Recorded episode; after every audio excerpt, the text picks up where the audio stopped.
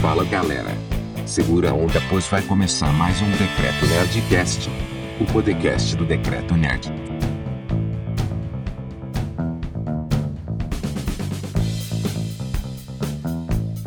Fala galerinha do Decreto Nerd, beleza? Estamos aqui com mais um episódio do Decreto Nerdcast. É isso aí, galerinha. E agora em de carnaval. A galera nerd tá aí no carnaval, todo mundo usando máscara, todo mundo na folia. E não é que saiu o traje do Batman. É isso aí. Nas vésperas do carnaval, a gente pôde ver como vai ficar o visual completo do Batman. E eu não estou falando não daquele vídeo com luz vermelha, eu tô falando de imagens do bastidores, dos bastidores com Robert Pattinson utilizando o uniforme completo. E por mais que isso tenha sido uma coisa tão recente, em menos de 24 horas isso já causou muito barulho na internet, muito barulho nas redes sociais, com opiniões contra e a favor desse novo uniforme, galera. Se você não sabe do que eu estou falando, corre lá nas redes sociais do Decreto Nerd, pode ser no Facebook, pode ser no Instagram, que você vai ver fotos tanto do Robert Pattinson como o Batman, inclusive dele pilotando uma Batmoto, que era até ali as orelhinhas morcego ali na moto, né? Vamos lá. Opiniões a respeito, galera.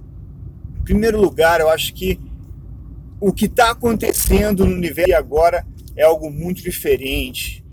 E quando a gente pega um personagem tão icônico como o Batman e começa a recriar o personagem, essa é uma dificuldade muito grande. E é uma. A gente se apega àquilo que a gente que a gente teve um Batman né, que que matou não, pô, coitado, mas que abalou os corações de todos os fãs, que foi o Batman do Christian Bale. Depois, apesar de todas as controvérsias, chegou o Batman do Ben Affleck, que foi um Batman assim que muita gente também gostou, principalmente por causa do uniforme que levava ali, né, que remetia a, aos desenhos do, do Frank Miller, do Cavaleiro das Trevas. Então, pô, bem ou mal, apesar de todas as dificuldades aí relacionadas a a, a produção dos filmes, etc., gostou bastante do Batman.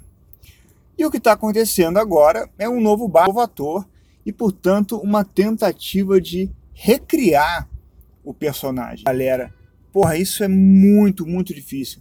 E eu digo porque a gente nos quadrinhos efetivamente tem uma variedade aí de, de, de trajes, nos games também, mas trazer isso para a realidade nem sempre é tão fácil.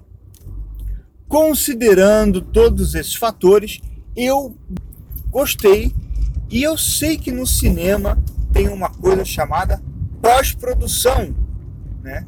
Que é o que vai fazer com que provavelmente o visual da armadura, né, ou desse traje do Batman, assim seja é, talvez mais madura mesmo, né, assim, um traje mais metálico, etc. A gente tem que considerar também, galera, quando a gente fala disso, uma dificuldade muito grande que existe da mobilidade dos uniformes. Se a gente for pegar a evolução do Batman, começando lá com aquele Batman lá, não conseguia nem, nem virar o pescoço, né? Não dava para virar o pescoço. Por quê? Porque a, a roupa não permitia. Né? Os movimentos assim de tronco e pescoço eram muito rígidos é, pô, dificultando uma série de coisas, inclusive as cenas de ação. Isso melhorou muito para o Batman do Ben Affleck. É, houve assim uma melhora no uniforme, facilitando essa mobilidade. Pelo que eu estou vendo aí, nesse uniforme novo, é, problema de mobilidade, galera, isso é muito melhor para ator, isso é muito melhor para explorar as cenas de ação. Então, eu não acho isso um problema ruim. E é, por mais que o visual assim fique uma mistura aí, como eu já escutei na internet, de uniforme de SWAT, com uma armadura, uma parada meio emborrachada, é, eu acho que na pós-produção vai ficar com uma aparência muito boa e vai ficar com, com uma aparência como realmente assim, a impressão que gera é que é uma armadura metálica do que é, essa impressão de roupa tática, maleável que a gente consegue ver nessas imagens que, que vazaram. Falando de pós-produção, tem um outro aspecto também. Né? Se a gente pegasse alguma imagem set de Vingadores Ultimato, que os trajes eram horríveis, porque eram os trajes pretos cheios de bolinhas, né? os famosos trajes de captura de movimento. E o resto todo foi feito em cima do da, da pós-produção. Ah, pô, mas não é a mesma coisa. Isso é um traje de captura de movimento. Vamos pegar então um traje né, ou algum outro herói né, que tenha qualquer tipo de armadura e a gente vai ver que realmente tem um trabalho de pós-produção, né, tem uma melhoria de efeitos em cima do, do, do personagem, né, que é feita depois do filme. Realmente todo a mobilidade do ator né, e o uso realmente do, do traje durante as gravações. Então é isso aí, galera. Vamos ficar por aqui.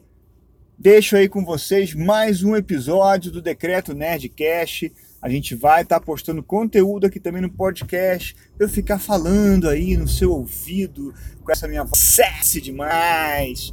Então, galera, é isso aí. Conto com vocês.